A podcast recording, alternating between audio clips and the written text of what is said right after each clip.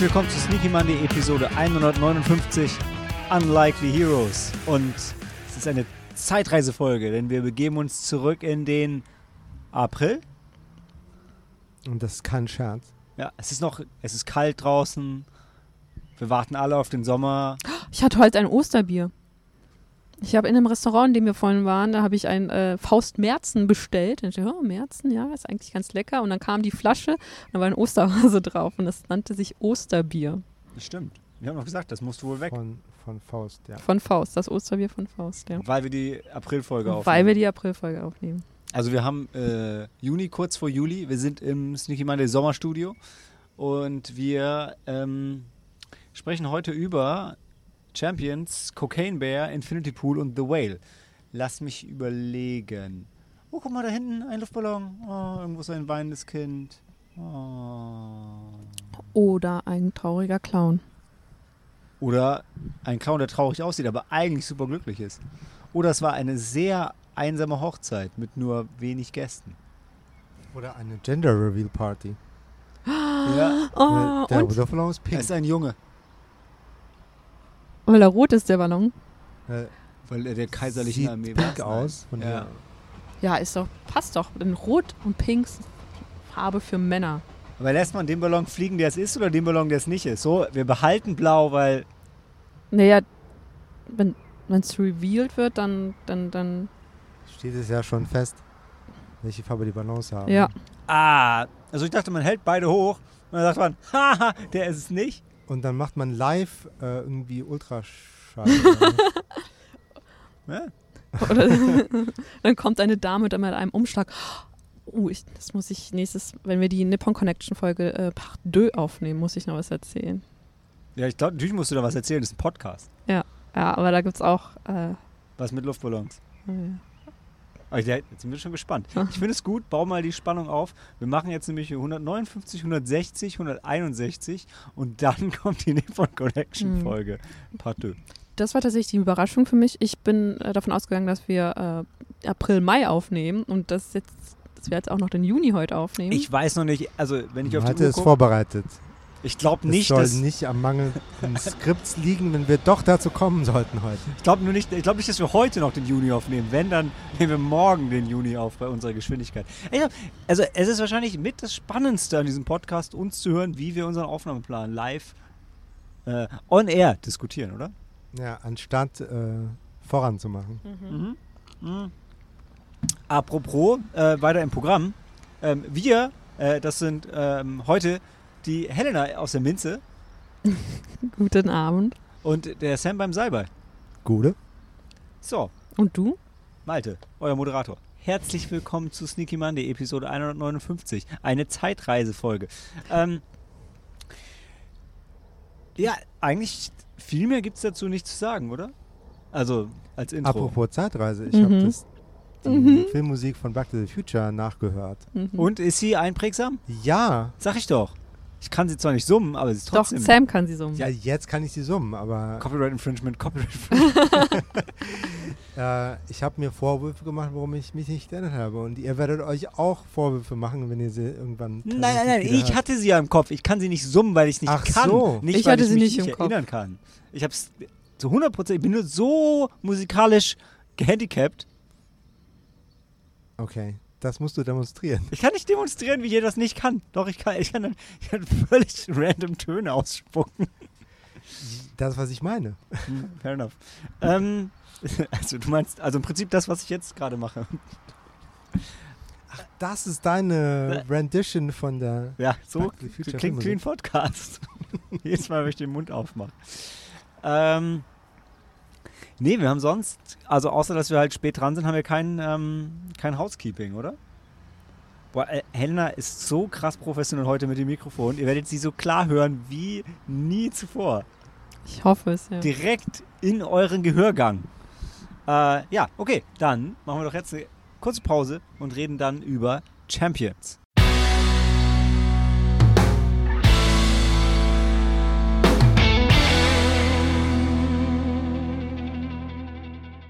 Every Dream Team starts somewhere. Und weil, wisst ihr, was ich im Intro noch diskutieren wollte? Ich bin mir noch gar nicht mehr sicher. also Unlikely Heroes, ich lass uns mal, wir können, wenn wir am Ende noch dran denken, nochmal diskutieren, ob das wirklich ein clever von mir gewählter Titel ist, weil ich bin mir nicht so sicher. Also Cocaine Bear, hm, okay, The Whale, ja. Okay, äh, okay, ganz so dumm ist mein Titel doch nicht, wenn ich drüber nachdenke. Infinity, doch, doch, es passt. Es passt auf jeden Film. Also, wir können es mal bei jedem Film kurz aufgreifen, weil, ähm, ähm, wer, wer spricht noch, äh, wer macht Champions? Moi. Helena macht Champions. Dann mache ich noch kurz mein Intro fertig und dann ähm, ist nämlich der neue, mittlerweile fast alte Film von Bobby Ferrelli. Was mir nichts gesagt hat, als wir den geschaut haben, nur Sam direkt sagte so, hm, sein Humor funktioniert bei PG-13 nicht ganz so Weniger. gut. Äh, aber darüber können wir hinterher diskutieren. Auf jeden Fall, zum Zeitpunkt der Skripterstellung hatte der Film noch eine Rotten Tomato Audience Score von 94 und nur die Kritiker, so wie wir, haben ihn nicht so sehr gemocht mit 58 Prozent. Ähm, er ist mit über zwei Stunden auf jeden Fall ein bisschen lang. So wie mein Intro, bevor Helena euch erzählt, worum es eigentlich geht. Und das macht sie jetzt, während der Güterzug vorbeifährt. Ist kein Güterzug. Die Güter sind Menschen. Egal. Helena. Ja. Go. Ja, ja. Ist, äh, Bobby Farrelly ist einer von den Farrelly-Brüdern, die, so wie die No shit. Coen-Brüder. ja. Okay. Ist er der Kluge? Oder der Hübsche? Egal. Bei den Coen-Brüdern gibt es auch einen klugen und einen hübschen. I don't know. Okay, Champions. Ähm, wir folgen Woody Harrelson, der bei wieder äh, in, in einem Basketballfilm mitspielt. Und er spielt einen ähm, Trainer in einer, ich weiß nicht so, ähm, das ist auf jeden Fall eine Basketballliga. Ich weiß nicht, welche. Äh, aber er ist nicht der, er ist der zweite ja, Trainer. er ist Second. Ist ja das Ding. Oder, Ja. oder als, als irgendein Sub, Assistant Trainer. Subtrainer, Er ist der auf jeden für Fall einen Assistant. bestimmten Teil des Teams zuständig ist, aber eigentlich nicht das Sagen hat. Nee, Kei- denn keine eigenen Ideen einbringen kann. Sollte. Nein, das Sagen hat äh, ähm, nein, Ernie Hudson. Ernie Hm. Hudson ist der Haupttrainer. Stimmt, Ernie Hudson war Und dabei. äh, Woody Harrison assistiert ihm. Und das ist irgendwie so eine. Ich weiß nicht, welche unterste. Eine der untersten Basketballligen in Amerika. Ähm, aber keine. Äh, es sind also keine. ist nicht die NBA. Ja. Hm, I don't know. I guess. Auf, ja, auf jeden Fall werden die Spieler bezahlt. Die werden schon im College bezahlt. Also in den USA ist da ja schon früh viel Geld drin. Ja. Ah, hier sitzen da richtige Sportexperten zusammen, müsst ihr wissen. Ja, auf jeden Fall. Er ist sehr hitzköpfig und sehr äh, impulsiv und äh, kann seine äh, Gefühle, vor allem seine Wut, nicht zügeln. Ist ein bisschen Typecasting, ne? Mm, ja, und irgendwann, ähm, ja, dann rastet er auf dem Spielfeld aus und dann wird er vom, ähm, ich glaube, ich weiß nicht, ob er schon dort gekündigt, ich glaube nicht, also wird, wird auf jeden Fall vom Spielfeld verwiesen, dann landet er in einer Bar, trinkt zu viel, ähm, die Polizei äh, hält ihn an und er wird vom Richter, wird er zu einer, äh, wird er dazu verdonnert, ein Team von geistig behinderten Basketballspielern zu coachen. Ja, so eine Jugendliga, Ich weiß nicht, ob es eine Jugendliga ist. junge Nee. Erwachsenenliga. Ja, ja. So Ja. eine Community. Ja. Oder? Auf jeden Fall muss er quasi Liga. Sozialarbeit machen. Genau, genau. Ja, und dann muss, ist es halt dann so, der Film dann, er, er lernt dann von seinem, von den, äh, von den du jungen musst- Menschen. Du musst vielleicht noch erzählen, wie wir ihn kennenlernen. Ja, wir lernen ihn am Anfang kennen mit einem One-Night-Stand. Wenn Ach, er da ist- viel später noch ist relevant Stimmt, ist. irgendwie ja. Single, auf Tinder Ach, unterwegs stimmt, ja, oder so. Ja, hatte ich schon nicht mehr, ja. Ähm, ja, er hat äh, gerade, äh, ja, hat ein Schäferstündchen mit einer Dame, die äh, sich äh, dabei im Begriff ist zu gehen und er plant aber irgendwie schon das nächste Spiel.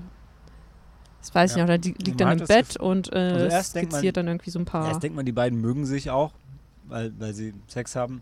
Und dann merkt man, da sind- da ist ganz schön viel Antipathie, auf jeden Fall aber viel Spannung zwischen den beiden. Genau, und dann, dann trainiert er diese Kinder und Das sind ja keine Kinder. Das sind junge Ja. Erwachsene. Die arbeiten ja auch. Die ja, verdienen ihr eigenes Geld. fair enough.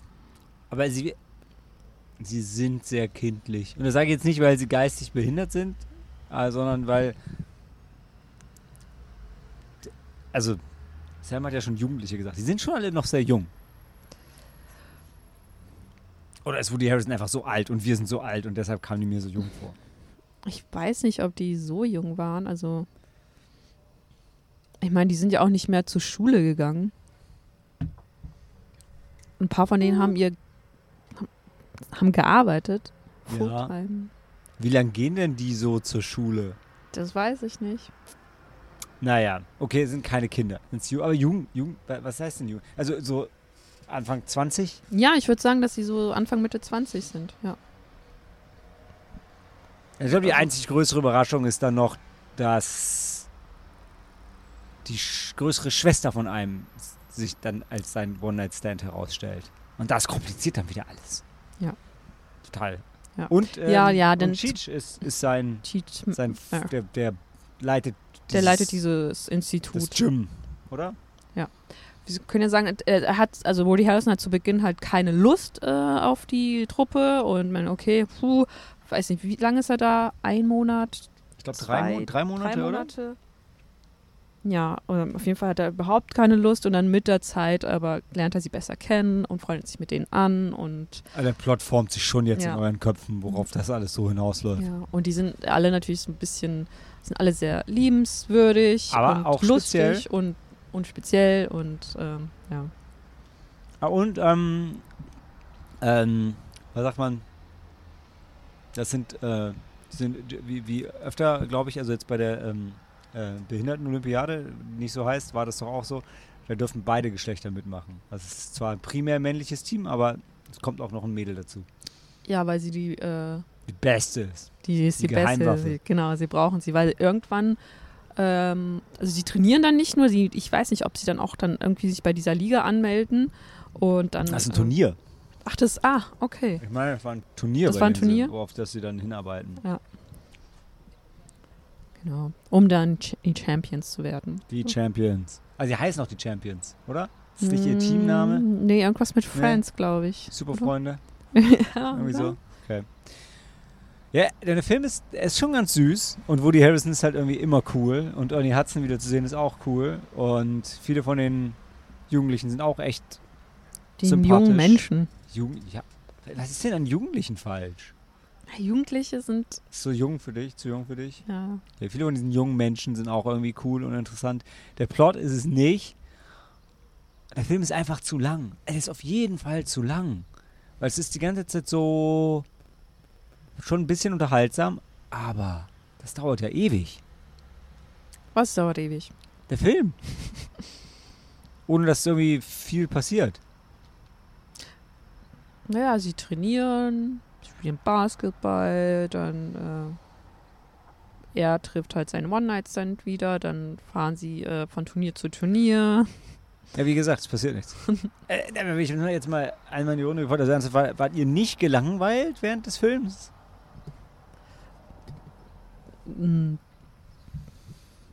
Ja, also der Film lebt von den Situationen mit diesen Kindern und Das sind keine Kinder. von den Basketballspielern. Basketball- es gibt ja auch diese Szene, der, ähm, da spricht Woody Harrelson mit dem Leiter von der Inst von diesem Institut. Und dann, Cheech. von Cheech, mit Cheech, genau. Und dann erklärt Cheech ihm ja noch hier und der und der, ich, ich habe die Namen schon wieder vergessen, der hat seine eigene Wohnung und arbeitet, der eine arbeitet doch auch in diesem Restaurant Als Koch. und ähm, nee, als äh, Busboy oder, und, oder und dann an der Spüle, weil er halt ja, okay, er ist in der Küche, ja. ja, genau. Ja. Und ähm, denn der andere, ähm, hat sich auch, und der andere, der arbeitet in diesem Tierheim, weil er Tiere so sehr äh, liebt. Und, ähm, und er erzählt ja auch noch, dass sie auch alle so ihr eigenes Leben haben und dass sie das quasi auch dafür ähm, nicht gekämpft haben, aber dass sie es halt sehr, sie das ihr Leben für sich gefunden haben und auf eigenen Bein, Beinen stehen möchten. Ich glaube, Manche haben es halt einfacher als andere. Es wird dann, glaube ich, auch noch so ein bisschen ähm, ähm, erklärt, weil der, der Grad der Behinderung dann auch, da wird dann auch differenziert, also zwischen dem Grad der Behinderung, ja. ich glaube, wir meinen das auch beide nicht despektierlich. Es kommt wirklich nur daher, dass wir halt ein bisschen älter sind und aus unserer Sicht ich so jemanden immer als quasi Kind bezeichnen würde, auch wenn das, ja, du hast natürlich recht. Und ich glaube, es ist genau wie du sagst, ein Thema im Film, dass eben keine, Keine- keine, keine Kinder. Kinder. Ja. Weil er, hat, glaube ich, vorher nämlich auch die Mannschaft, die er vorher gecoacht hat, ich glaube, das waren, die waren genauso alt wie die diese Super Friends oder diese Cham Champions, die er Ja. Was noch dazu zu sagen gibt, vielleicht ist, ist ein, ein Remake. Es gab ein NBC-Movie, One Special Victory, der im Prinzip dieselbe. Ich habe gelesen, dass es ein spanisches Original gab. Ja, ja, genau, genau. Und das war, das war auch eine, das war schon ein Remake von dem spanischen Ding, was noch ein Jahr älter Ah. ist. Ja. Okay. War Spanisch, oder? Da, da, da. Genau. Basierend auf einer wahren Begebenheit. Und so weiter und so weiter. Genau, stimmt. Es gab einen spanischen Film davon, aber es war eine wahre Geschichte. Und ja. Anywho. Hm. So that happened. Äh, ja, das ist alles ganz nett. Also ich denke, wenn der jetzt dann irgendwann irgendwo zu streamen ist und ihr Woody Harrison mögt und so Underdog, Sport, Komödien, Sachen. Ja, und an. räumt mit, äh, mit Vorurteilen auf. Ja, das macht er gut. Mhm. Aber also man kann dem Film nichts Böses wollen. Außer, dass er ein bisschen lang und langweilig ist. Aber ich meine, ne, Woody Harrison, Cheech, Ja, Tony Hudson. Herz am rechten Fleck. Ja. Au, ja, das ist wieder so einer von diesen Podcasts, wo wir, wo wir Wertungen vergeben. So. Also ich weiß, Zweieinhalb. Zweieinhalb. ja, Zweieinhalb. ich glaube, auf Bedroom Disco habe ich ihm drei dann gegeben. Da war ich ein bisschen generöser, aber meine persönliche Wertung waren auch zweieinhalb. Easy, zweieinhalb. Läuft. So. Und damit gehen wir in die Pause und reden gleich über Cocaine Bear.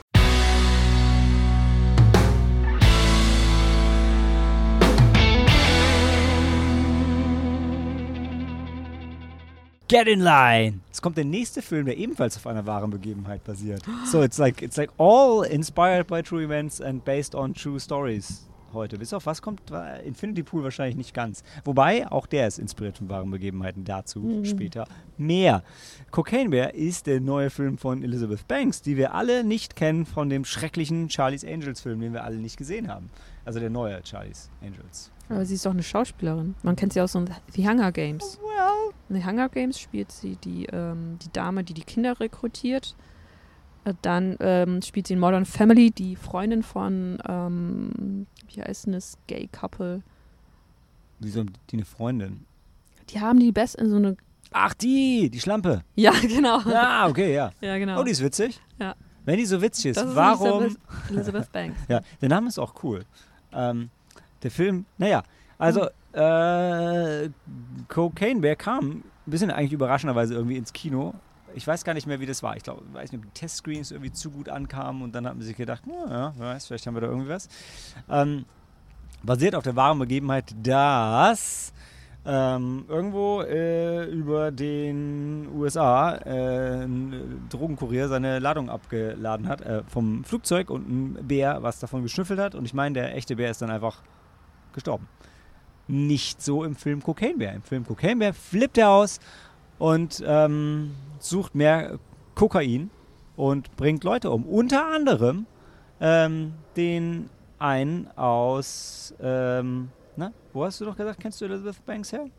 Modern Family. Genau, der, äh, der eine, der, der, Ach, der, ja, der jüngere, genau. von der, der, der, der schlankere, von der Gay Couple. Ja, äh, Mitchell. Mitchell, genau, den Mitchell. erkennt man hier überhaupt nicht wieder, Ja, aber man erkennt ihn an der Stimme, weil er schreit. ja. Sehr stimmt. sympathisch. Ja. Das ist auch eine der witzigeren Geschichten. Cameron Mitchell, oder? Cam Cameron- Mitch. Cameron Cam Mitch, ja, die, genau. Und sie adoptieren Lily, genau. Ja. Ja. Äh, da, da, genau, auch ansonsten ist ein ganz, ganz cooler Cast oder ganz coole Cast eigentlich ähm, insgesamt. Aber ah, der Film findet nicht so, also ihr hört ja schon, die Prämisse klingt halt hart nach Trashfilm. Und Film spielt in den 80ern. genau, das versuchen sie besonders über schlechte 80er Jahre Musik rüberzubringen. Und ein bisschen über Klamotten. Ansonsten merkt man das nicht so sehr beim Schauen, finde ich. Und dann gibt es so, es ist ein bisschen aufgebaut wie ein Episodenfilm, wobei die ja, das Ganze halt die Charaktere nicht so richtig mega witzig sind, die Tode aber dann extrem blutig und die Figuren, die dann wieder ein bisschen zu sympathisch sind, als dass du ihnen so einen Tod wünschen würdest. Und da, ich glaube, da hat sich für mich ein bisschen gebrochen. Und Sam schart schon mit den Hufen, sehe ich. Den, du möchtest was sagen. Ja, also man wünscht sich praktische Effekte, oder? So die nicht unbedingt super, die eben nicht super realistisch aussehen sollen, sondern eben übertrieben. Äh, und hier haben wir den Anspruch auf realistisches Bär-Zerreiße, Mhm. umgesetzt durch schlechtes CGI. Ich fand das CGI nicht funktioniert so nicht. schlecht. Also ich glaube, die, also ähm, zum fürs Protokoll, Helena und Sam haben den im, in der Sneak gesehen. Ich habe ihn mit der armen Helena danach äh, in der Harmonie gesehen. Kleinere Leinwand. Ich weiß nicht, Helena, kannst du das mal für mich für, oder für die Zuhörer besser vergleichen? Weil ich kann sagen, also ich fand die Effekte okay. Ähm, waren sie für dich in der Sneak auf der größten Leinwand schlechter als in der Harmonie oder beide Male schlecht oder beide Male okay? Mm, Beide Male okay. Oh, oh, ich, oh, kann ich jetzt nicht. Ich glaube, bei, beim, beim zweiten Mal habe ich nicht mehr so genau hingeschaut. ähm, aber ich glaube tatsächlich, auf der kleineren Leinwand hat er besser funktioniert.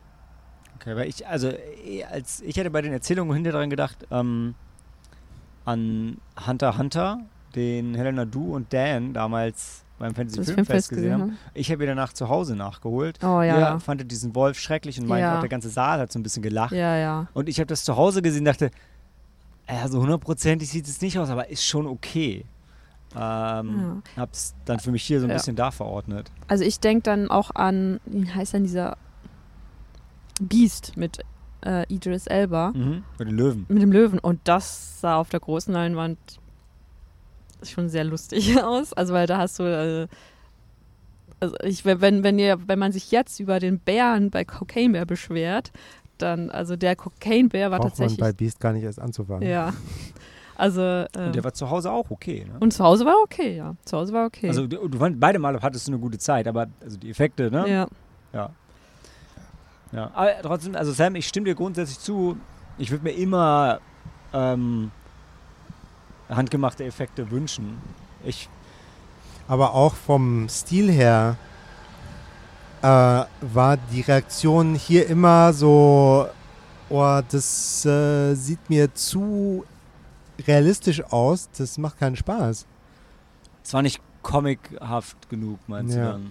Ja, ja, das würde ich dir, ja, also das, ähm, die Die haben Gewaltszenen irgendwie waren, versucht, wie ein Naturfilm die Gewaltszenen waren einfach hart. Ja, Und das, und humorlos. Ja, und das stand dem Film nicht so. Nee, da bin ich bei dir. Also gerade wenn man den Trailer schaut, gibt es ja die Szene, wo der Bär halt so äh, in den Rettungswagen Mhm. reinspringt. Ne? Und das ist schon, das, das, das ist witzig. Ja. Aber danach zerreißt er die so erbarmungslos, also wie die Szene nach dem Trailer dann fortgesetzt wird. Und dann denkst du, oh nee, ich habe jetzt, ich hab jetzt keinen Spaß mehr. Also ja. Es kann ja blutig sein, aber dann wie bei einem Slasher kurz blutig und vorbei. Und nicht das in die Länge ziehen. Ja. Also ich muss halt zugeben, ich wollte auch einfach Spaß bei dem Film haben. Und dann hatte ich auch Spaß bei dem Mhm. Film. Das, das ist vielleicht auch so ein, so ein Ding, das man damit reinschmeißen muss. Aber es stimmt schon, er war so ein bisschen all over the place. Auch die Geschichten, die vielen Einzelgeschichten, es war auch ein bisschen viel. Ich hatte da so ein bisschen das Gefühl, ähm, wie wenn das so eine Kickstarter-Produktion ist.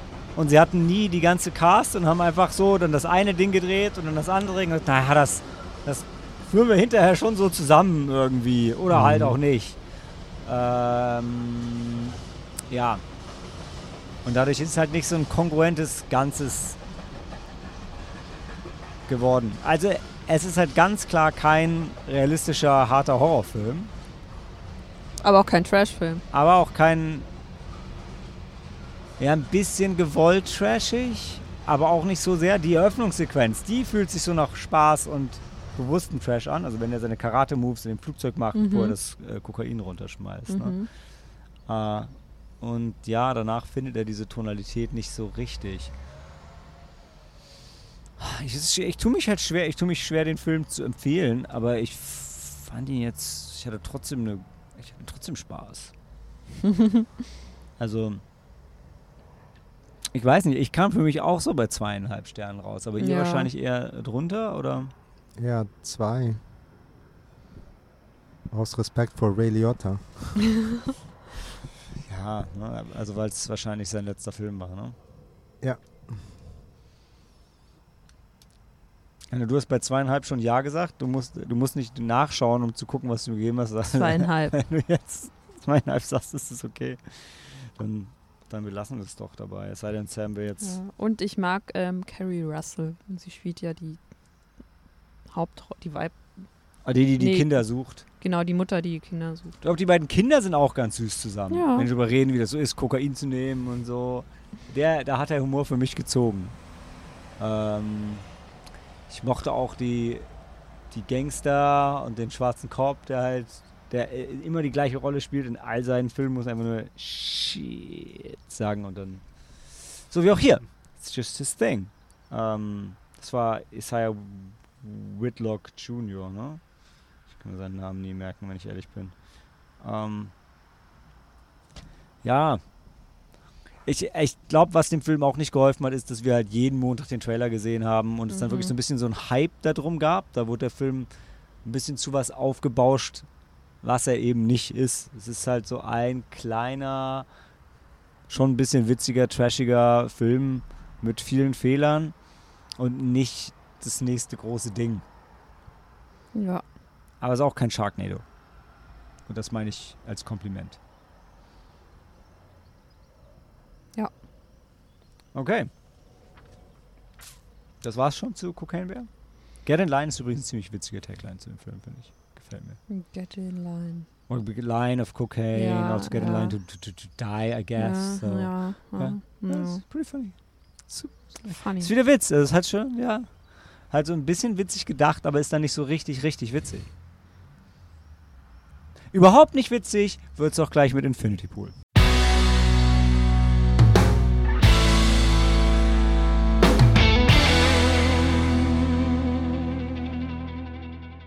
Find out what kind of creature you really are. Infinity Pool ist der neue Film von Brandon Cronenberg. Erst sein zweiter nach Possessor. Brandon Cronenberg, famously der Sohn von. Äh, wer ist noch der andere Cronenberg? David? Nein. David. David So Cronenberg? David Lynch? Na, Boah, dann kennen wir uns. Wir kennen uns aus mit Filmen und Regisseur. David Cronenberg? Ja. oder? ja. David Cronenberg, ne? Ja. Okay, ja. Ich, ich, ich mag und kenne ja beide, äh, nicht persönlich, aber ich, David Cronenberg und Da- David Finch? Nee, wie hab ich den gedacht? David Lynch. Ja. Ja. Irgendwie bringe ich den Gedanken immer zusammen, einfach weil beide so abgefahren sind, aber völlig unterschiedlich. Mein Fehler, nicht euer Fehler, nicht ihr Fehler. Und beide sich auch optisch ein bisschen ähneln. Huh. Ich glaube, sel Beide gute Haare. selbe, ja, beide gute Haare. So auch so weiß-silber. Silver Mittlerweile. Fox. Ja. Silver, sagt, sagt man das? Nee, nee Silberrücken. Die nicht. Nee, die aber, nicht, ja. die nicht. Äh, der Punkt ist, bevor ich es vergesse, ja, ähm, Infinity Pool ist dahingehend basierend auf wahren Begebenheiten, weil es basiert auf einer frühen Urlaubs, nein, nicht früh, ist vielleicht falsch, aber einer Urlaubserinnerung von David Cronenberg, wo sie in so ein Ferienresort in der Domrep gefahren sind, wo er auch so entsetzt war, wie so diese künstliche Welt inmitten von Armut geschaffen wurde, wo man völlig abgekapselt von der eigentlichen Kultur des Landes dann in seinem Ferienresort ist und seinen Ah, Urlaub verbringt. Okay. Ach, ja, wie auf Mauritius. Ich, ich war auch mal auf Mauritius. Ich habe zwar nicht in so einem, Ur äh, in so einem ähm, Resort gelebt, aber ich habe äh, ich hab sie von, von außen Das gesehen. Resort von außen gesehen. Und ich habe halt auch ähm, Menschen getroffen, die in so einem Resort dann, ähm, dann Urlaub verbracht haben. Und ich fand das ganz faszinierend. Die haben dann auch erzählt, ja, die haben mich auch gefragt, ja, und hast du ke- keine Angst? so in dieser, in dieser Unterkunft, in der du lebst und kaufst jeden Tag selbst ein in dem kleinen Supermarkt. So, nee. Und dann haben sie mir erzählt, aber dass sie jeden Tag, dann gibt es dann drei, vier Restaurants in diesem Resort und dann können sie dann Italienisch essen oder Chinesisch. Und die sind Ah. auf Ma Mauritius. Das, Hm. ich fand das ganz, ich fand es auch faszinierend. Und ja, und wenn du dann aber, also wenn du dir dann die Städte oder die kleinen Dörfer da angeschaut hast, dann hast du, wie du eben auch beschrieben hast, dann hast du dann teilweise auch die Armut da gesehen. Und dann hast du auch gesehen, dass die Menschen nur vom Tourismus leben. Ja. Und dass sie tatsächlich auch, ja, ähm, ähm, ja, dass auch viele, ähm, vor allem die guten, ähm, die haben tatsächlich auch dann, da, da, ich hatte auch mit einem, mich mit einem Mann unterhalten und die haben auch gesagt, dass sie auch dann nochmal neu, ne, schicke neue Häuser bauen in irgendwie so einer schickeren Gegend. Aber diese, diese Immobilien seien nur für, ähm, stehen nur Ausländern zum Verkauf da. Krass. Also vor allem Franzosen, weil Franz sehr viele Franzosen auf Mauritius Urlaub machen. Und dann hat er halt auch erzählt, ja, ähm, die Franzosen sollen diese Häuser dann damals sollen kaufen. Äh, die, die Einheimischen können es sich sowieso nicht leisten.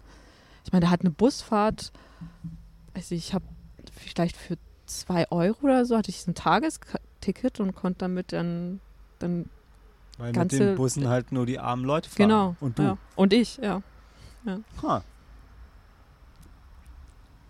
Krass, ich kenne mich ja mit Mauritius gar nicht aus. Ich dachte, das wäre generell so ein, so ein so reichen Ziel. Ich habe mir so vorgestellt wie äh, äh, Sylt. So, I guess not. Ja, wenn du so im Urlaubsresort bist, dann schon. Also ich denke schon. Huh. Dann kannst du ja jetzt die Brücke zu Brandons Film schlagen und den Plot ein bisschen zusammenfassen. Ja, okay. neuesten Body-Horror Ich Meisterwerk. glaube, das ist auch das Einfachste an dem Film, den Plot zusammenfassen. Ähm, denn wir folgen einem jungen Autor, gespielt von Alexander Skarsgård, den man aus Tarzan kennt, beziehungsweise seine Apps. Und True Blood, Ah, Ja, auch da kennt man seine Apps. also Ta ja, egal. Ja, Ähm, Tarzan. ja, Hatte ich Tarz sehr- hatte ich Tarzan. nachhaltig. Ta Tarzan hat mich äh, Also jetzt Tarzan und danach äh, George aus dem Dschungel. Bringt dich jetzt immer noch aus dem Konzept. Ja, Mhm. es war so faszinierend, weil in seinem Gesicht ist nichts passiert. Aber sein Oberkörper, da, da ist, Der hat die das, Geschichte das, da, getragen. die hat die Klaviatur, der Körper hat die Klaviatur der, der äh, Emotionen ähm, dargeboten. da bist du ja froh, dass diesmal auch sein Unterkörper Emotionen Ja. gezeigt hat. Aber er spielt auch den, äh, den Northman. Oder? War Nicht nur das Alex? Northman, sondern auch The Northman. The Ja. Northman, genau. Gut, also wir fol folgen Alexander Skarsgård, der mit seiner Amlet. er mit seiner Frau Urlaub in diesem nicht näher benannten Ur äh, äh, auf dieser nicht näher benannten Insel macht, in diesem Urlaubsresort. Und er ist ein junger Autor Das ist eine fiktive Nation. ja. Und ja, danke. Ja, nein, Ja, ja, ja stimmt. äh, Ja, jetzt, wenn ich drüber nachdenke, ist, ja, ist es ja klar, ist eine fiktive, ein fiktiver Staat. Ähm, und ähm, Alex, James heißt er, hat vor ein paar Jahren ein Buch rausgebracht und seitdem nichts mehr. Und kämpft mit einer Schreibblockade und er hofft halt auf der Insel halt dann, er hofft, dass sie ihn die Muse küsst. Und lässt sich von seiner Freundin aushalten. Ne? Frau. Seine Frau, die irgendwann auch noch, äh, dann, als sie, glaube ich, dann mit diesem anderen Pärchen beim Chinesen sitzen und essen, auch noch, äh, tatsächlich auch noch erzählt, dass sie nur, oder was heißt nur geheiratet hat, aber nur, also geheiratet hat, um ihrem Vater eins äh, auszuwischen, weil ihr Vater ähm, sich dann, also sie war, sie ist, sie, sie ist mit einem goldenen Löffel im Mund geboren worden, hätte, hätte irgendwie alles haben können und dann heiratet sie aber diesen äh, mittellosen äh, Schriftsteller. Also in, es fängt halt relativ hübsch an. Die sind auch alle sehr hübsch, aber bei diesem besagten Abendessen wird es dann schon langsam unangenehm. Finde ich. Also das, die, die haben sie alle irgendwie noch so lieb und so, aber dann schon, wenn sie das so sagen, ist so, haha. Ha. Ja. Und mit wem gehen sie essen? Mit einem anderen Pärchen, was sie dort in diesem Hotel treffen und sie, äh, die, ähm, der weibliche Part, äh, gespielt von Mia Goth, ist, sie behauptet, ist der großer Fan von, von James und seinem Buch zu sein und deshalb wollte sie unbedingt mit ihm zu Abend essen. Ja. Die flirtet ihn schon hart an. Ja, ich weiß nicht, sie, also sie ist ja, sie ist begeistert, dass sie ihn trifft und denkt, oh ja, dein Buch finde ich so toll, das hat mich so bewegt. Wie toll, dich dich hier zu treffen. Ja, lass uns doch gemeinsam zu Abend essen. Mhm. Ja, und dann passieren Dinge. Ich glaube, du musst schon, ich glaube, wir kommen nicht drum rum zu erwähnen, worum es in dem Film geht. Also sie, die vier fahren dann zusammen weg. An den Strand, Genau. außerhalb vom Compound, was höchst, was äh, dort tatsächlich verboten ist. Ja. Also da ist alles irgendwie mit fast schon Militärposten und Stacheldrahtzaun und allem abgesichert. Das heißt, die schmuggeln sich raus, weil Gabi, ähm, Mia Goth. genau, Sie besticht dann äh, einen von den. äh, Kontakte hat, weil sie da schon so oft, also da regelmäßig Urlaub macht. Ja, und auf dem Rückweg überfährt ein betrunkener James einen Passanten. Und ähm, Gabi sagt, ja, wir kümmern uns drum, fahren nach Hause. Äh, aber am nächsten Tag wird er festgenommen. Und landet im Gefängnis, was sehr sowjets äh, aussieht und bedrohlich. Ähm, dort brieft einen dann ein ähm, Thomas Kretschmann. Ja. Thomas Kretschmann, ja. also ein, ein Detective oder Polizist, gespielt von Thomas Kretschmann, äh, eben die Lage, die sich ähm, darauf beläuft, dass die Gesetzeslage äh, sowas Auge für ein Auge, Zahn um Zahn. Ju äh, Zahn um Zahn Justiz für die Familienangehörigen des Opfers vorsieht. Ähm, aber glücklicherweise für Superreiche noch die Möglichkeit besteht, sich einen Klon zu kaufen, der dann äh, Die Strafe. stellvertretend hingerichtet wird. Genau. Man muss aber dabei zuschauen, Ja. wie er hingerichtet wird. Das, äh, und es ist nicht günstig. Meine Lieblingsszene in dem Film war, als ich rausstellte, dass die in der Polizei, in dem Polizeirevier einen Geldautomaten haben. Ja. Und dann sagen so, ja, es ist teuer, hier im nächsten Raum kannst du deine Kreditkarte benutzen und uns direkt Cash auf die Hand drücken. Das ist halt das Äquivalent. Äh, ihr zwei seid vielleicht zu unschuldig dazu, aber in, in Bordellen und Stripclubs gibt es auch immer Geldautomaten. Und ich glaube, da, ich denke wirklich daran, ist es Ja. angelehnt. Weil der Punkt ist, da, dass du, du sollst nicht damit Karte zahlen, weil dann würde das ja auf deinem Statement auftauchen und so weiter. Aber du kannst halt Bargeld abheben und Direkt dann dort, mit dem ja. Bargeld bezahlen, sodass trotzdem keine Spuren da sind. Ähm, äh, die Szene war herrlich absurd. Ja, aber äh, an sich schon, also durchdacht. Äh, ja. Und also der, ähm, der Cloning-Prozess wird auch, wir haben uns bei Cocaine eben über handgemachte Effekte ähm, unterhalten und äh, Brandon Cronenberg ist dafür bekannt, nur handgemachte Effekte zu machen, komplett ohne Computer-Effekte. und also ich habe es in den Making-ofs gehört, es war dann auch so, so ja, für alle am Set. Äh, wir machen halt diesen Film und dann dazwischen hat dann Brandon Cronenberg irgendwie immer seine fünf Minuten Arthouse-Kunstinstallation und das ist dann halt dieser Cloning-Effekt, wo er einfach völlig losdreht und einfach visuell explodiert und einiges dann auch visuell explodiert. Trotzdem, also sehr, was dabei rauskommt, sind sehr verstörende Sequenzen, in denen man sich so ein bisschen fallen lassen muss. Ich freue mich darauf, den nochmal zu sehen, weil ich weiß, die markanteste Szene davon, wenn er so in so Würfel geschnitten wird, da war ich, glaube ich, gerade auf Klo. Ähm, dumm. Ja. Also die kennt man aus dem Trailer, wenn man ihn gesehen hat. Und genau, der restliche Film geht dann darüber, was das moralisch mit dir machen kann, wenn du einmal diese Büchse der Pandora geöffnet hast und gesehen hast, hey, ich könnte ja eigentlich machen, was ich will. Ich habe ja die Get out of jail for free or for lots of money card. Ja, das ist das Entertainment für super gelangweilte Superreiche. Und Mia Goth wäre nicht Mia Goth, wenn sie nicht auch noch ein bisschen twisted und verrückt wäre. Ja. Und, und man muss sagen, Skarsgård macht eine krasse Transformation mit, wenn man halt vorher die Maskulinität in Person in The Northman gesehen hat und er hier, so ein Teil von den Muskeln ist noch da, aber der spielt halt einen totalen Lappen. Ja. Und das ist, das ist schon irre. Also, also es ist immer fantastisch, wie man ganz anders aussieht, als wie er sich gibt. Und das ist, das ist krass mit anzusehen. Ich fand, ich fand an sich wieder, ich fand alles gut in dem Film, alles gut. Ähm, aber ein bisschen lang und wirr war er auch wieder, oder?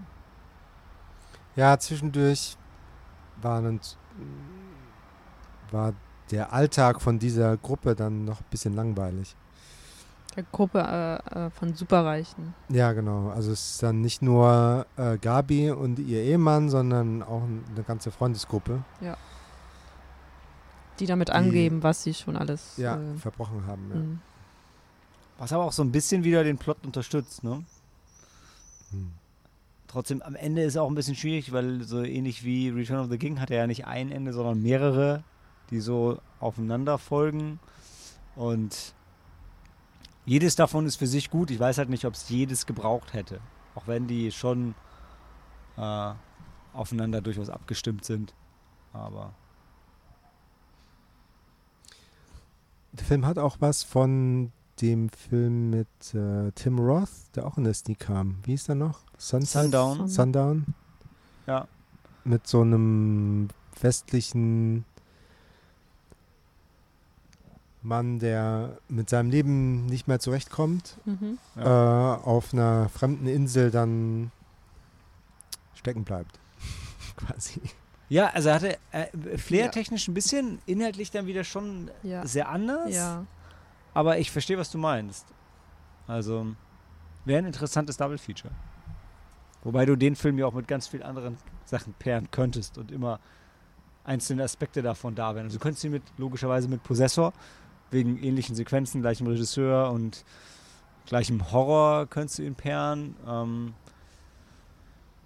Im im Trailer wird es auch so ein bisschen wie The Purge dargestellt. Und es gibt ja auch eine Szene, wo sie sich dann diese Masken aufsetzen und so komplett losdrehen. Wie The Purge fühlt er sich aber sonst nicht an, obwohl das Thema ja, uh, wir können mal machen, was wir wollen, ja durchaus damit resonieren würde. Ne? Aber da fehlt ja der, der Spaß an der Anarchie. Den Hm. hast du hier nicht so. Dann könnte es man, könnte man das noch mit anderen Filmen kombinieren, wo es auch explizite drogenbefeuerte Orgien zu sehen gibt. Stimmt, stimmt. Äh, Ich möchte auf jeden Fall gleich noch einen kleinen Spoilerbereich lo- aufmachen, weil ich möchte au- auf eine Szene, ich finde eine Szene besonders ähm, ergreifend, aber die möchte ich hier so nicht erzählen. Wäre es okay, wenn wir jetzt Wertungen machen und dann Ja. ähm, spoilern? Da könnt ihr ja noch sagen, was ihr wollt. Äh, Helen, du hast den Anfang gemacht, dann äh, mach doch auch äh, den Anfang vom Ende. Boah, Ja, ich, ich habe ihm, glaube ich, gar keine Sterne gegeben, weil er mich nach, nachdem ich ihn gesehen habe, ähm, ähm, hat mich überrascht und hat mich auch so. Ich weiß, ich weiß gar nicht, wie ich es besch- beschreiben soll. Also ich war einfach. Aber denkst du, hat er mit dir das gemacht, was der Regisseur sich gewünscht Ich hat? Dann ist ja denke gut. Also, schon. Du musst dann keine Sterne geben, aber dann ist Ich ja denke was. schon, das ist so ein bisschen so wie nach Man äh, von Mhm. Alex Garland. Da hatte ich erst auch so ein ähnliches Gefühl. Ich dachte, wow, das war jetzt ähm, zu viel von allem. Äh, und Die Filme, wo ich immer da sitze, ach, gib mir noch mehr. ja, äh, mei. und ähm, ja, er war auch verstörend. Ähm, aber ich habe auf jeden Fall gemerkt, dass er mir noch eine tiefere Botschaft übermitteln wollte, die ich halt einfach so halt noch nicht greifen konnte durch Mhm. all diesen diese Exzesse und und und Gewalt, nicht nur physische, sondern auch psychische Mhm. Gewalt. Ja, ja, Ähm, ja. viel. Und dann er zum Ende hin, weiß nicht, ob ich dann, dann war es irgendwie alles so, hm. Also, Obwohl er noch eine Geschichte schon schön zu Ende geführt Ja, hat. also ich fand das Ende gut, weil also das Ende, das, das hat mich nur dann traurig gemacht, weil dann irgendwie dann, ähm, Wie immer, wenn der Urlaub vorbei ist, ne? ja, ich weiß- ich ich glaube, das war jetzt nicht perfekt für das Podcast-Format. Man musste gerade schon dein Gesicht lesen dafür. Aber ja. Okay, also keine Sterne von dir. Hm, ich denke, für das, was er sein will, Puh. ist das bestimmt schon vier Sterne. Ja. Aber ich glaube, mein kleines Gehirn kann das halt einfach nicht, nicht alles so greifen und verarbeiten und ähm, ja. Du musst ihn also nochmal sehen. des, deshalb, deshalb vier Sterne, weil, weil er mein Hirn so ähm, durcheinandergewirbelt hat und äh, Und, und jetzt wie man so schön sagt, Mauritius dieses- nachdenken können. Mindfuck. Ja, Wie man so schön sagt. das war so ein Mindfuck-Film. Ah, ja. Wow. Ja. Quite literally. Mhm. Wobei Possessor sogar noch mehr, aber ähm, Den habe ich nicht gesehen. Ja, ich weiß, den möchte ich gerne noch mit dir Mhm, schauen. Ja. ja. Samuel, Ich war abwechselnd verstört und gelangweilt. Gelangweilt. Also das habe ich befürchtet. stellenweise. ähm, Das war ich tatsächlich nicht. Ich war nicht gelangweilt. hm. Und äh, ja, wenn Mia Goth anfängt zu kreischen, dann haben sich meine Ohren auch gefragt, was ich ihnen da antue. Aber das soll sie doch auch. Also ich finde, also ich habe das, glaube ich, sogar in meiner Review explizit lobend hervorgehoben, mir krankes Schreien. Aber ich verstehe, was du meinst. Schön war es nicht.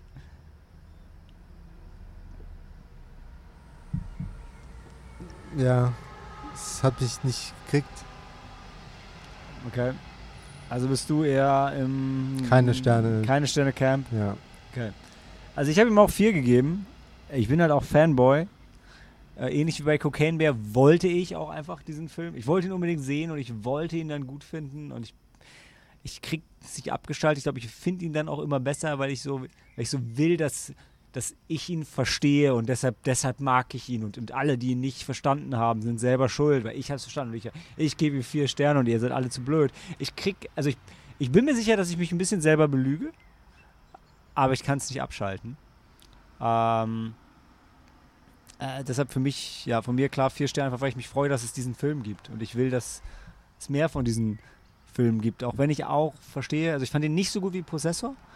Ähm, da war für mich die Story und die Botschaft klarer und da waren auch noch sehr schöne Sci-Fi-Ideen drin, die hier bewusst reduziert waren. Das habe ich, ver hab ich verstanden. Das war hier nur ein Plot-Device, dieses Klonen.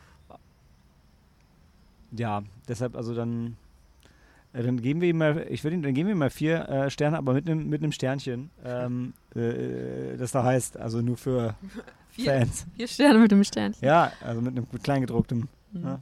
Ja. Also ich muss nämlich auch sagen, was mich auch, was ich sehr gut fand, ist, ich habe ja schon erwähnt, ich, Alexander Skarsgård kenne ich aus Tarzan. Und dann dachte ich mir, also hm, der, der Junge kann nicht schauspielen. Äh, und dann sehe ich ihn aber in, in no äh, Northman und in, in Infinity Pool und dann bin ich, war ich positiv überrascht, dass er, dass er doch Talent hatte. Er ist halt wirklich immer ähm, ohne Rücksicht auf seinen eigenen Körper und seinen eigenen Stolz mit vollem Körpereinsatz dabei. Ja, ja. Also egal, ob er lächerlich aussieht oder ob er ein, absolutes Tier ist oder so, das ist, es ist immer einfach alles für den Part. Ja. Also völlig unarrogant. Was krass ist, gerade wenn man True Blood schaut, wo er halt irgendwie einfach, so wie in Tarzan auch, denke ich, so, so der coolste Typ der Welt ist und du merkst, ja, aber es ist wirklich nur, er spielt nur die Rolle, so wie die Rolle sein soll und nicht, weil er denkt, oh, es wäre schon geil, so ein cooler Typ zu sein. Und das finde ich schon großartig. guter Schauspieler. Überraschend guter Schauspieler. Hätte ich jetzt auch nicht gedacht. Sehr gut. Ja, gut, du hast ihn mit Tarzan, ich habe halt mit den anderen Rollen angefangen und ja, dann und deshalb, rückwärts. Das war nicht. Und ich äh, habe gefreut, Thomas Kretschmann wiedererkannt zu haben. Ich nicht. Äh, also äh, nicht erkannt, aber ähm, so, äh, Unser Mann aus das- Deutschland. Genau, ja, weil Sam sich direkt aufgerichtet, dass Thomas Kretschmann und Thomas Kretschmann spielt. Und ich so, wer ist denn Thomas Kretschmann? Ähm, und dann, ja, bin ich eines Besseren belehrt worden. Aber jetzt wollte ich endlich zu Spoiler am Dienstag kommen. Äh, für mich MVP-Szene des Films. Die Szene, wo wir mit der ganzen Gruppe Reichen auf dem Polizeirevier sind und alle scherzen und haben so ein bisschen Spaß und denken, naja, wir kaufen uns wieder frei, alles ist cool. Und dann werden sie in den Saal geführt und werden alle aufs Brutalste hingerichtet. Und dann schwenkt die Kamera um zu den vier Superreichen, die auf der Tribüne sitzen und lachen, weil sie sich ja wieder freigekauft haben und alles ist cool. Und ah, du bist halt so live dabei bei den Klonen und merkst so, ja, die sind dieselben Personen und sterben jetzt wirklich. Und es ist unendlich grausam. Und diesen anderen ist es so egal. Es ist, also da muss man, da muss man mal ein bisschen drüber nachdenken, wie krank das eigentlich ist. Aber man muss nicht drüber nachdenken, um sich von der Szene mitreißen zu lassen, weil egal wie weit du der emotional folgst und wie sehr du in die Tiefe gehst bei der Analyse, die haut dich einfach um, wenn du nicht gerade am Einschlafen bist. Ja, und da muss ich auch schon sagen, deshalb, ich, ich hatte es noch nicht so ganz sofort begriffen, dass sie sich dann freikaufen, in- indem sie halt die, die, die indem sie die Klone dann vorschicken, damit Mhm. die sterben, weil ich mir dachte, ja, natürlich, das, wie grausam ist es denn zuzuschauen, überhaupt, wie grausam ist es zuzuschauen, wie ein Mensch getötet wird, so auf bestialische Weise. Und dann auch noch, dann ist, bist du es auch noch, der dann getötet wird. Oder Menschen, die du kennst, die dir was bedeuten. Also Und- die Szene hat ja dann klar gemacht, dass die Klone auch dann mit mit dem Bewusstsein mitgeklont wurden, dass Ja. ein Klon an deren Stelle sterben wird und Alle Waren- bis zu dem Punkt, ja. genau Ja. waren genauso gut gelaunt und dann kommt es anders. Ja. Und deshalb war es für mich so, ähm, so, so grausam. Also für mich ist es schon grausam genug gewesen, dass du dann zusiehst, wie dann, wie du, wie ein Teil von dir stirbt. Das ist ja auch eigentlich der Gedanke hinter diesem Gesetz, wenn ja, man das so nennt. Ne? Ja, Ähm, ja. ja. ja. Und was, ähm, worüber ich eigentlich noch sprechen wollte, dann zum Ende hin, ähm, fixieren sich doch alle auf James. Ja. Und machen ihn so nieder und, und dann ist er irgendwie dann der, der ja, Schwächste das war der von Gruppe. Anfang an ihr Plan, den aufzubauen, um damit dann, sie ihn später erniedrigen können. weil sie schon so gelangweilt waren, Ja. weil sie einfach schon nichts mehr, also nichts hat mehr Spaß gemacht. genau, einfach die Einheimischen ermorden ist doof. Ja. Doof, ja. Hm. Hm. Das ist schon eklig. Ja, ja, und das, was mich dann besonders mitgenommen hat, war dann am Ende, als sie dann alle dann zum Flughafen fahren und so tun, als ob nichts gewesen wäre. Und dann halt in, in Jogginghosen und ähm, ja, Ja, Jetzt ist der Urlaub vorbei. Bus nach Hause fahren. Ja. What stays in wherever, I know what happens in wherever stays in. Fictive fascist state. Ja. Hm. Ja, äh, ja, und das ist schon ein guter Film. Also, der diese Botschaft gut rüberbringt.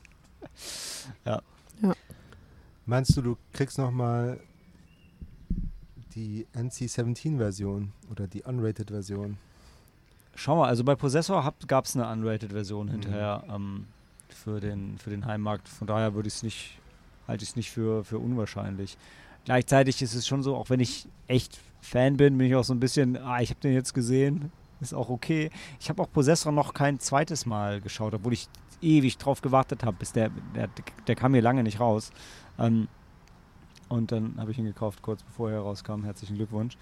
Äh, ähm, ja, aber nee, können wir gerne machen. Also ist bestimmt interessant. Wobei du, dann hast du halt noch ein bisschen mehr Gewalt. Und vor allem mehr Sex. Weil wir wissen ja, die Amerikaner sind Brüde. Ja, valider Punkt. Ne? Ähm, nur, also, da bin ich dann so ein bisschen hin und her gerissen, weil auf der einen Seite, ähm, ja, die äh, Brandon Kronberg-Filme leben von der Gewalt und der Explizität, wenn das ein Wort ist. Und das gehört dazu und derer sollte man sie nicht berauben. Gleichzeitig habe ich das Gefühl gehabt, in der Version hier war schon, da war eigentlich schon genug drin. Hm, okay. Aber ja, nee, ähm, ist ein valider Punkt. Hatte ich ganz vergessen, dass noch eine, eine längere Version davon existieren soll. Na, existiert auf jeden Fall. Die wurde auf den Festivals Ja, so, ja, so ja, ja, gezeigt. Ja, also, dass wir die noch sehen können sollten. Ähm, hoffentlich. Ja, cool. Das war Infinity Pool. Dann kommt gleich The Whale, oder? The Whale? The Whale.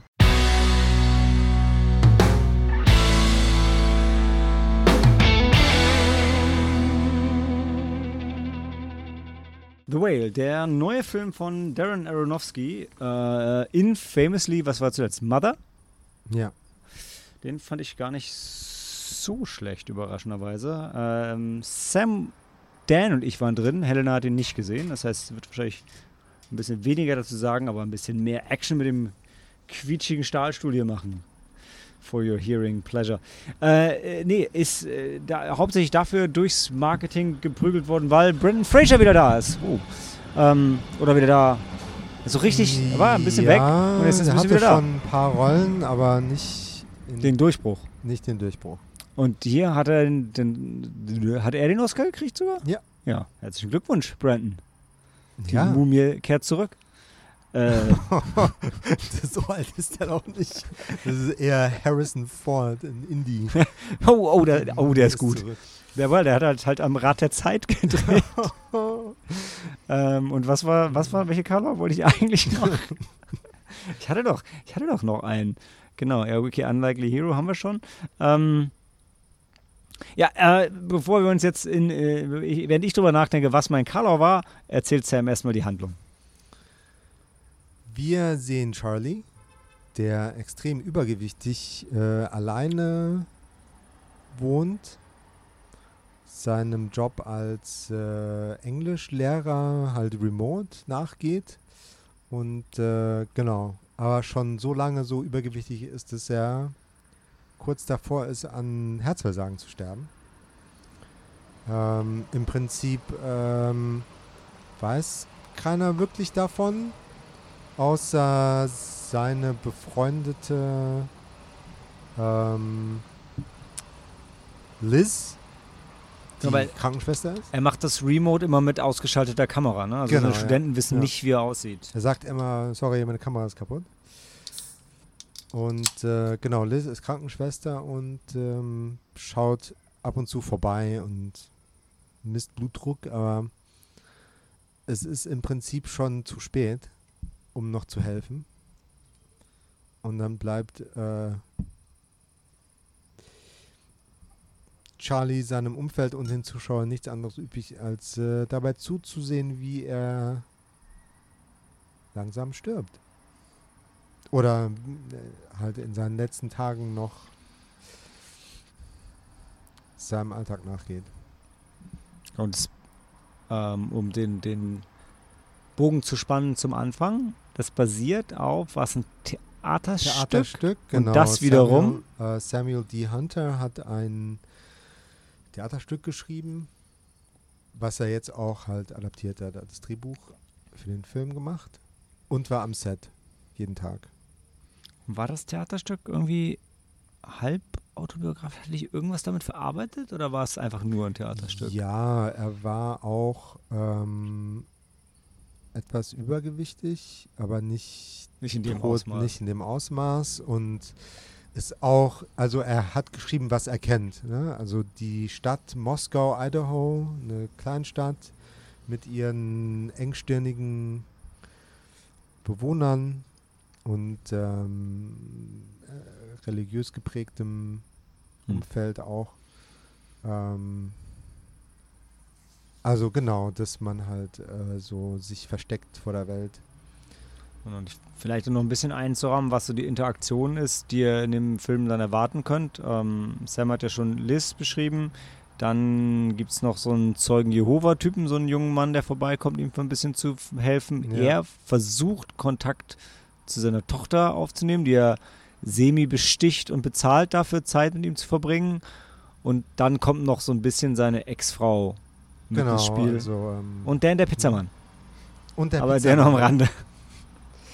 Ähm, ja, also ich fand, äh, der Fokus, ähm, die Reaktionen auf den Film haben sich so auf den, das Übergewicht fokussiert. Ähm, und die Themen, die der Film behandelt, da ist es irrelevant, was für ein selbstdestruktives Laster du mit dir rumschleppst. No pun intended. Ähm, es läuft immer nach demselben Schema ab. Also um Mhm. du, man muss selbst äh, Hilfe wollen und auf seine Mitmenschen zugehen und sagen, bitte hilf mir. Sonst äh, bringt es nichts. Äh, also man kann höchstens versuchen, einen dahin zu bringen äh, mit Angeboten.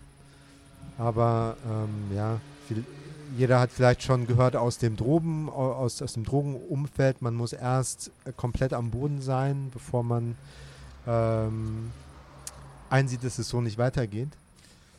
Ähm, und das andere ist einfach ähm, mit seinen Mitmenschen zu kommunizieren über die eigenen Gefühle und zu fragen, wie geht es dir, was fühlst du, äh, anstatt im Kopf miteinander zu hadern. Ich, ich würde dir total recht geben, möchte nur trotzdem einen Schritt zurückgehen und also ich würde, wie gesagt, ich gebe dir vollkommen recht, ich finde es trotzdem sehr clever und sehr gut, gerade ähm, dieses Übergewicht und diese Fressattacken genommen zu haben. Zum einen, weil dadurch viel mehr noch als bei Drogen das sich selbst zerstören visualisiert werden kann und du halt wirklich, du siehst, dass er sich selber langsam und qualvoll umbringt. Du siehst es so, so eindeutig und so plakativ und so grausam, wie das bei Drogen schwer ja, zu zeigen ist. Das ist insofern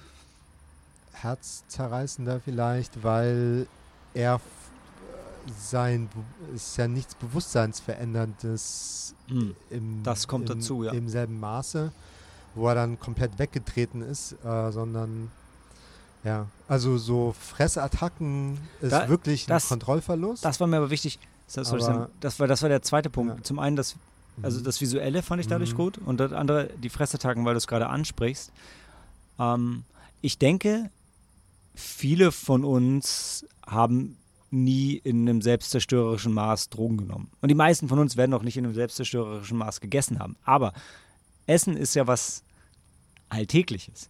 Und die Fressattacken in dem Film, die halt die wirklich so grausam und brutal dargestellt werden, dass es so weh tut und du so mitfühlst, dass es auch für die meisten, glaube ich, und für mich auf jeden Fall, das ist ja in dem Fall das Einzige, für das ich wirklich sprechen kann, nachvollziehbarer, als wenn jemand sich eine Überdosis Drogen gibt, weil das ist irgendwie relativ, in Anführungszeichen optisch, erstmal schmerzfrei. Eine Spritze mehr ähm, eine Line Koks mehr. Aber, ja. aber das, wie das hier gezeigt wird, das tut so weh und man kann es aber mitfühlen. Vielleicht auch, weil ähm, viele von uns auch das eine, die eine oder andere Schwäche haben und dann da Cheers. schon mal eine Tafel Schokolade und einen Liter Milch weghauen, um nur um es später zu bereuen.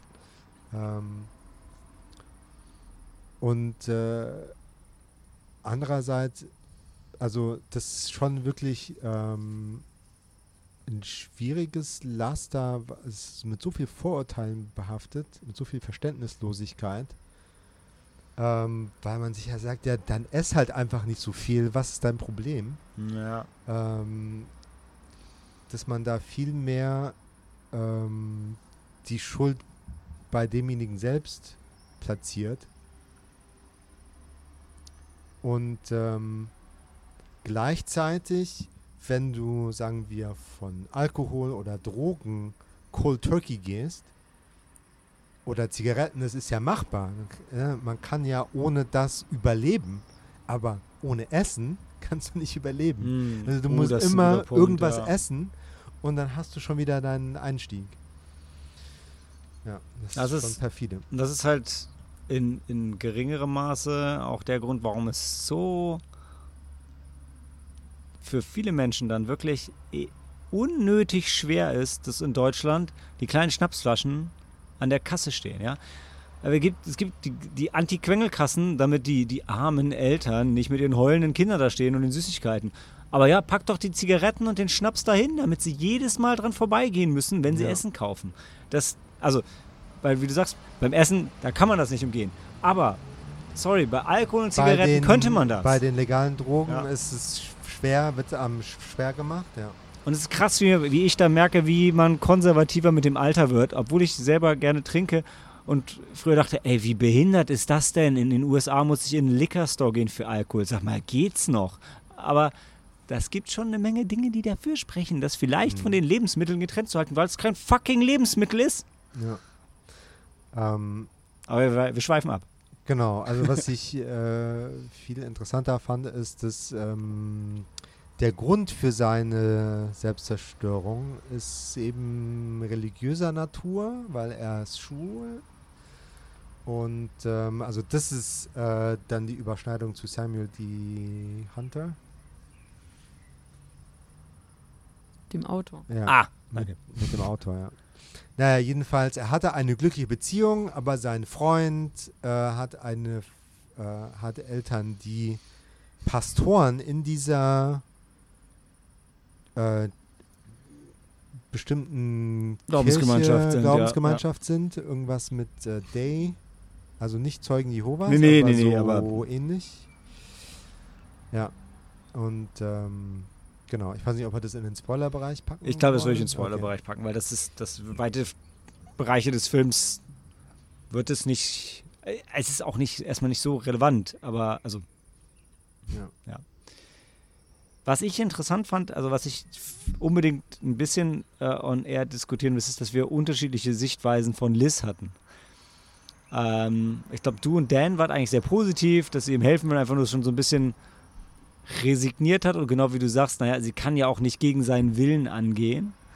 Ähm, während ich schon bei ihr so ein bisschen das Gefühl hatte, ja, naja, so ein bisschen braucht sie ihn auch und braucht auch, dass es ihm schlecht geht, weil sie schon auch davon lebt, ihm helfen zu können und davon, dass er abhängig von ihr ist. Oh, ist sie abhängig? Also hat sie so, so, so ein Helfersyndrom, dass sie. Also So- es gibt ja auch so Menschen, die. Okay. Genau, Ja. genau, was du sagst. So habe ich das für mich gesehen. Ähm, und ich glaube, ihr nicht. Ist aber, also, ist vielleicht auch offen für Interpretation. Für mich war das halt relativ, ich fand die sehr unangenehm. Ähm, deshalb, auch weil sie immer gefühlt, wollte sie auch, hat sie auch alle anderen davon abgehalten, ihm zu helfen. Weil, und da, das war für mich der Punkt, wo es sich gebrochen hat, weil ich dachte, naja, vielleicht könnten die ihn ja auch wirklich da rausziehen. Und das, Daran erinnere ich mich gar nicht. Wen hat sie dann abgehalten, davon ihm zu helfen? Sie hat schon immer abgeblockt. Sie hat die Tochter geblockt, sie hat die Ex-Frau geblockt, sie hat den Zeugen Jehovas geblockt. Also und augenscheinlich erstmal mit, ja, nein, ich bin die Einzige, die ihn wirklich versteht und ihr wisst ja gar nicht. Ja, okay. Und das sind ja auch Sachen, die, die stimmen zum gewissen Grad auch, aber gleichzeitig also ich hatte das Gefühl, dass sie mit, ihrer Kranken, mit ihrem Krankenschwester-Hintergrund wusste, wovon sie redet. bin ich bei dir, aber wenn sie den Krankenschwestern-Hintergrund voll ausgelebt hätte, dann hätte sie nicht ihm fucking drei BLT-Sandwiches und einen Sack Chicken Wings von KFC mitgebracht, jedes Mal. Also das ist die dann, hätte er sich auch so bestellt. Wouldn't have made kann, any difference. kann sein, aber dann sag ich, wenn du dann krank, also wenn, wenn du diesen, diesen Arbeitsethos, wenn du den so durchziehst, dann, dann enablest du ihn da nicht. Die waren ja familiär verbandelt. Ja, aber, weil, aber das, meine ich. kann man nicht so einfach trennen. Und Das- das sie glaub hat, ich dir, aber- sie hat eingesehen, das bringt nichts. Wenn er im Krankenhaus gewesen wäre und unter ihrer Behandlung stünde, dann hätte sie nach Vorschrift gehandelt. Bin ich das bei, aber, da, da, aber dann weißt du, aber dann Interesse kann sie auch andere Menschen ranlassen und da auch nicht. Weil dann, also, wenn sie das hemmungslose Fressen unterstützt und sogar enabled, dann braucht sie auch nicht andere davon abhalten, zu versuchen, ihm zu helfen, weil sie ihm ja auch bewusst schadet, wo sie resigniert hat. Dann, dann what's the point? Und das ist halt nicht. Ja, es ist wie es ist, äh, palliative Pflege. Es geht nur noch darum, dass er sich einigermaßen wohlfühlt. Und da kannst du, kannst, kannst du nicht einfach anfangen, dich wie ein Arschloch zu benehmen und sagen, nö, bestell deinen Scheiß doch selbst. Ja, aber, aber dann kann sie auch andere an ihn ranlassen. Dann, braucht- aber dann gibt es keinen Grund, die anderen zu blocken. Ja, doch. Die wollten doch ihn dazu zwingen, nochmal irgendwas zu unternehmen. Für, für seine Gesundheit. Ja, Oder- aber oder ist nicht. es falsch, dass jemand das nochmal versucht, ihm die Hand zu reichen? Und hat er sich Ja. darüber gefreut, dass er, dass sie ihm immer auch diese, das, dieses- Ja. die Ja. Burger und das, weil Ja, das hat ihm also- Freude bereitet, weil hat sonst bedankt. hat Ich meine, das ist jetzt nicht. Das war wie, ja, er. aber er, sie hatte, hätte ich komme sowieso vorbei, ich bringe dir Essen mit. So Mhm. what? Also er hat sich nicht krass gefreut über das Also Essen. dann ist es auch egal, ob sie ihm Ich Essen dachte so, hat oh oder yeah, nicht. leckeres, äh, leckeres Essen, vielen Dank. Mhm. Habe ich mir nicht bestellen müssen. Und hätte er sich auch gefreut, wenn sie ihm, er ist auch Literaturprofessor, wenn sie ihm irgendwie ein neues Buch oder irgendein Essay oder sowas mitgebracht hätte. ja, Ja, danach hat, also nach der Bildung und so, hat das hat ihn schon immer noch wirklich begeistert und Ja, interessiert, ja, das stimmt. ja. Den Stimuli hat er noch wahrgenommen, ja, auf jeden Fall. Warum hat sie dann nicht das getan, um ihn glücklich zu machen. Das ist nicht ihr Interesse. Literatur und so. Aber Essen ist ihr Interesse. Das war was, was, wo sie gefühlt Was hat, sie mit das, ihm verbinden. Also das, das, kann ich machen. Ich kann ihm was zu essen mitbringen.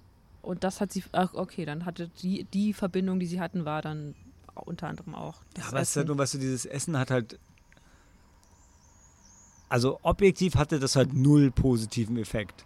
Ja, aber Weil- weil, wenn ich euch so zuhöre und Verzeihung, dass ich dich unterbreche Hm. und wenn dann die, die, die Droge, die er zu sich genommen hat, das Essen war, warum bringt sie ihm dann noch mehr?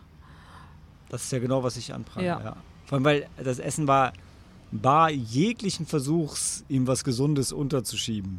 Also es war wirklich das, das, war das schlimmste Essen, was du ihm geben konntest. Es hat ihn ja auch in einer Szene wirklich Das fast waren, umgebracht. Das waren doch alles Henkersmahlzeiten. Ah. ich war. In, Mhm. ja, aber du kannst ihm nicht jeden Tag eine Henkersmahlzeit mitbringen. Das ist so funktionieren Henkersmahlzeiten nicht. Das ist so einmal. I, ich I don't see your problem. I didn't have a problem with it. Ja. I guess we have to agree to disagree. Das ist fair. Aber gut, dass wir es se seht ihr, wenn ihr den Film schaut, denkt drüber nach und seid eins mit Sam, mit mir oder mit keinem von uns. Beides ist okay. Ähm, Dan, der Pizzamann, dem mache ich keine Vorwürfe. Der war, sein Job war Pizza zu bringen und er hat Pizza gebracht. Er hat auch nur ein paar Worte mit ihm gewechselt. Das war nur irgendwie ganz nett und wir haben uns gefreut, weil er Dan hieß. Ja. Cause he's one of us. ähm, ja, vielmehr. Es ist ein herzzerreißender Film. Ja.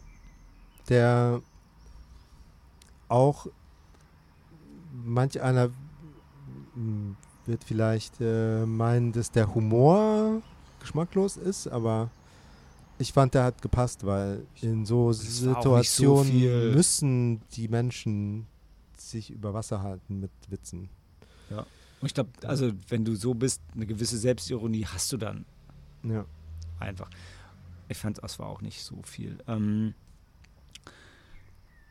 wenn wir jetzt so drüber reden, sehe ich es nicht so. Trotzdem möchte ich mein ursprüngliches Fazit doch auch beibehalten und nochmal zum Besten geben, dass es für mich eine 5-Sterne-Performance in einem 3-Sterne-Film war, weil so viel hat die Handlung, der Plot und das Skript für mich dann nicht, nicht hergegeben. Das Ja. Ganze wird auch mega von Brendan Fraser getragen. Äh, da möchte ich trotzdem auch ergänzen, dass nein, Brandon Fraser hat sich nicht unendlich fett gefressen für den Film. Er ist nicht mehr George aus dem Dschungel und er ist auch nicht Tarzan, aber er war auch nie, also das waren schon Prosthetics, durch die er Mhm. gespielt hat. Die waren wahnsinnig gut. Ich fand, es Ja. hat sich, also wenn es sich für euch in manchen Szenen nach Fatsuit anfühlt, aussieht, dann nur, weil der Typ halt so massiv ist, dass es einfach nicht mehr so natürlich aussieht. Dass, dass die Sachen, der Körper fällt und verhält sich nicht mehr so, wie er das normalerweise tun sollte. Und das ist aber realistisch. Ähm, Wäre jetzt mein Fazit zumindest. Ähm, trotzdem eine unglaublich, unglaubliche Leistung. Ich glaube, der ist auch unter Corona-Bedingungen noch entstanden, unter Corona-Verordnungen. Ist ja auch nicht so, es waren nicht so viele Schauspieler, deshalb ist es nicht so relevant. Aber es war ein kleines Set, wenig Budget, 10 Millionen. Also überhaupt einen international vermarkteten Film, also 10 Millionen kosten ja schon die Trailer, die wir für den gesehen haben, gefühlt. Ne? Also das ist schon irre. Und Oscar absolut verdient. Schönes Ding. Sam, was würdest du ihm geben? Was ist dein Resümee? Vier Sterne. Ich habe ihm, glaube ich, also, drei gegeben, aber ich würde ihm jetzt auch vier geben nach Ja. der Diskussion. Darren Aronofsky hätte schon ein bisschen mehr Hirnschmalz da reinbringen können bei der Regiearbeit. Die war jetzt halt sehr einfach. Und stellenweise war sie dann doch ein bisschen Richtung geschmacklos, sensationsheischend. So, guck mal hier, der Fettwanz wieder sich durch die Gegend wuchtet. Aber die Szene hat's gebraucht. Ich denke, der hat's gebraucht. Also, ich fand ihn wesentlich besser als Mother. Ähm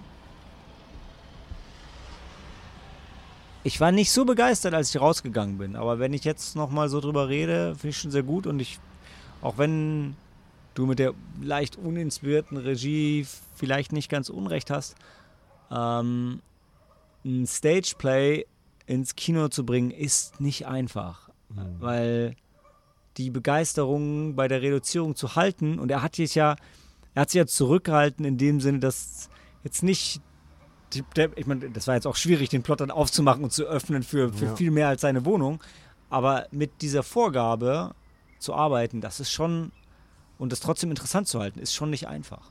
Und das, finde ich, hat er einen gute, guten Job gemacht. Und die Filmmusik war stellenweise ein bisschen manipulativ und plakativ. So, oh, hier ist jetzt eine Szene, fühle das. Ja, okay. Ja, ja. Ähm, Vier Sterne Performance, drei Sterne Film. Ich würde fünf Sterne verurteilen. fünf Sterne Performance. Ja, also ich finde, man, also man, man kann genauso argumentieren, dass es ein drei, dreieinhalb Sterne Film ist, aber ich bin. Ja. Und die, ähm, diese, na, der ist irgendwie Literaturprofessor auf einem relativ Einstiegerniveau, Mhm, mhm, mhm. wo halt noch so Aufsatzstruktur und ich meine, der Film heißt The Whale, übergewichtig und da kommen auch die Motive aus dem Buch Moby Dick. Ja. Und auch aus der Zentrales Thema. aus äh, Josef Unterwahl. Gibt es ja so ein Märchen oder so. Das ist die Bibel. Oder ein biblisches, eine biblische Geschichte, same, same. wo auch irgendjemand im Bauch von einem Wal Ja. Zeit verbringt. Und ähm, Was Da nicht Josef, oder? Wie heißt der, der vom Wal gefressen wird? Helena? Pinocchio? mh, ja, aber Nee. Nein, nein, Ja, nein, ja, nein, nein, ich meine, Pinocchio auch, spielt ja. da drauf an. Ja, Ach, sind wir bibelfest. Wow. ja ich, ich weiß nicht. Ja. Jonas, glaube ich. Jonas, genau. Jonas und der Jonas Jonas? war es, ja. Also Josef war der andere aus der Bibel.